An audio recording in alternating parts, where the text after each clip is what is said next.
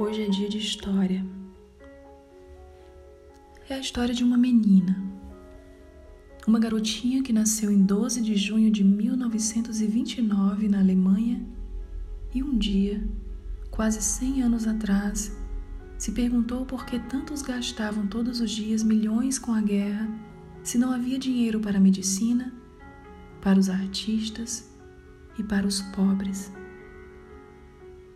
A garotinha vivia na Segunda Guerra Mundial, num contexto no qual a família judia precisou se mudar para a Holanda e, mesmo na Holanda, foi alcançada pelo preconceito. Ela tinha motivos para se render ao medo, ao desânimo, ao desespero. Ora escutava o barulho de tiros, granadas, mísseis descendo do céu. Ora vivia o silêncio profundo dos que precisavam se proteger cochichavam por meses consecutivos para não serem levados. Aquela garotinha, então chamada Anne, Anne Frank, fez uma escolha. Decidiu não se entregar àquela realidade dura. Já num esconderijo, após andar quilômetros para nele chegar, porque judeus não podiam usar transporte, vestindo várias peças de roupa uma sobre a outra, porque também não podiam levar malas, sem sair para nada e recebendo apenas os alimentos básicos, às vezes de qualidade duvidosa, ali mesmo, assim como livros e jornais, ela começou a escrever num diário que foi seu presente de aniversário aos 13 anos.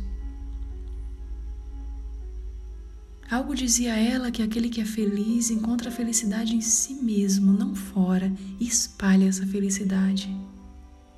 Ao contrário do que teima na infelicidade, perdendo o equilíbrio e a confiança e perdendo-se na vida. Ela escolheu espalhar essa felicidade que encontrava ao equilibrar sua mente e emoções na escrita, que foi uma das bênçãos que serviu de conforto próprio e até os dias de hoje inclina outros que leem suas palavras a boas reflexões. Ela pensava no bem, não porque os dias estavam sendo fáceis, mas por preferir não enxergar apenas a sombra. Era a chama da vela que ela via, e ao fitar o olhar nessa chama, ela simplesmente sabia que se uma única vela podia desafiar e definir a escuridão conforme sua luz daquela forma, ela também poderia. Todos poderiam e deveriam tentar fazer isso. A despeito de tudo, Anne acreditava que no fundo todas as pessoas são boas e não podia se deixar ficar triste enquanto existisse a luz, o céu lá fora com ou sem nuvens enquanto alguém pudesse desfrutar dessas coisas enquanto ela pudesse sonhar. E ela sonhava. Anne repetia a si mesma que o melhor remédio para os amedrontados, solitários ou infelizes, era ficar a sós com atenção no céu, na natureza, em si e em Deus. Só então é possível sentir que tudo é como deve ser e que Deus deseja a felicidade das pessoas em meio à beleza e à simplicidade da natureza, independente das circunstâncias. Isso era remédio. Será que ela não estava certa e hoje podemos fazer uso também desse mesmo remédio?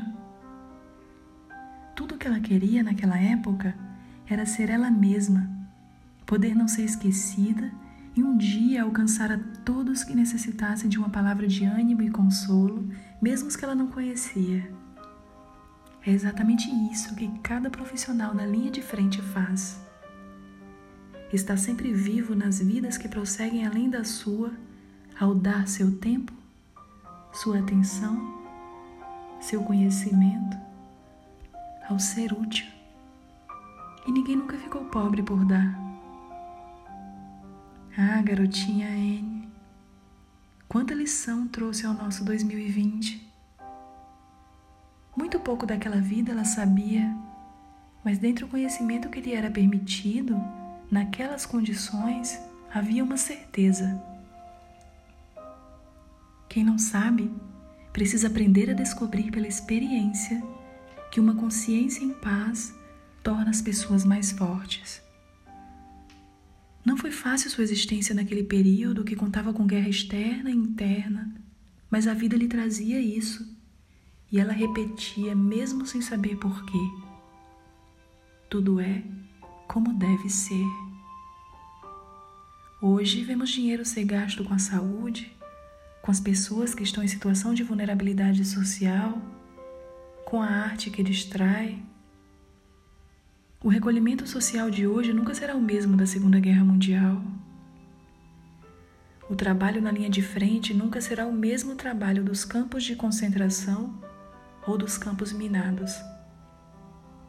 A realidade hoje é diferente porque a necessidade de aprendizado da humanidade também mudou. Não que esteja fácil, mas por que pensar em reclamar? Que possamos olhar para a história dessa garotinha que é o rosto de milhões de pessoas vítimas do Holocausto de uma forma que tenha um significado positivo. É fechar os olhos e saber que hoje também podemos ser pessoas buscando apaziguar o espírito durante a dificuldade. Se naquela guerra armada uma garotinha o fez, enxergou na chama de uma vela grandes possibilidades, por que não durante uma pandemia? Ela manteve a fé todo o tempo.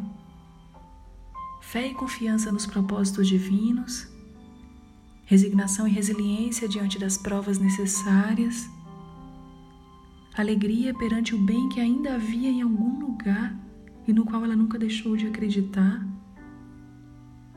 paz no seu íntimo pela certeza do amor na vida de todos os seres. Tudo é como deve ser, ela dizia, e eu repito para nós. N deixou frases antes da sua família ser encontrada e levada a Auschwitz e deixou muito mais que isso antes da morte do seu corpo no ano de 1945, aos 15 anos de idade. Deixou a ideia do respeito ao próximo, da igualdade e o pensamento na beleza que há em cada indivíduo e em tudo ao seu redor. O suficiente é a gratidão por todo o presente concedido, mesmo quando o presente não é o desejado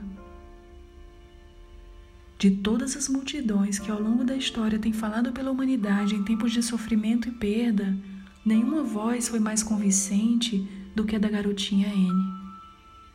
Ela, em sua voz escrita que falou por aproximadamente 6 milhões de pessoas, não desejava a guerra, mas soube sobreviver ali, enquanto agradecia pelo que podia ver de bom, enquanto a guerra não findava.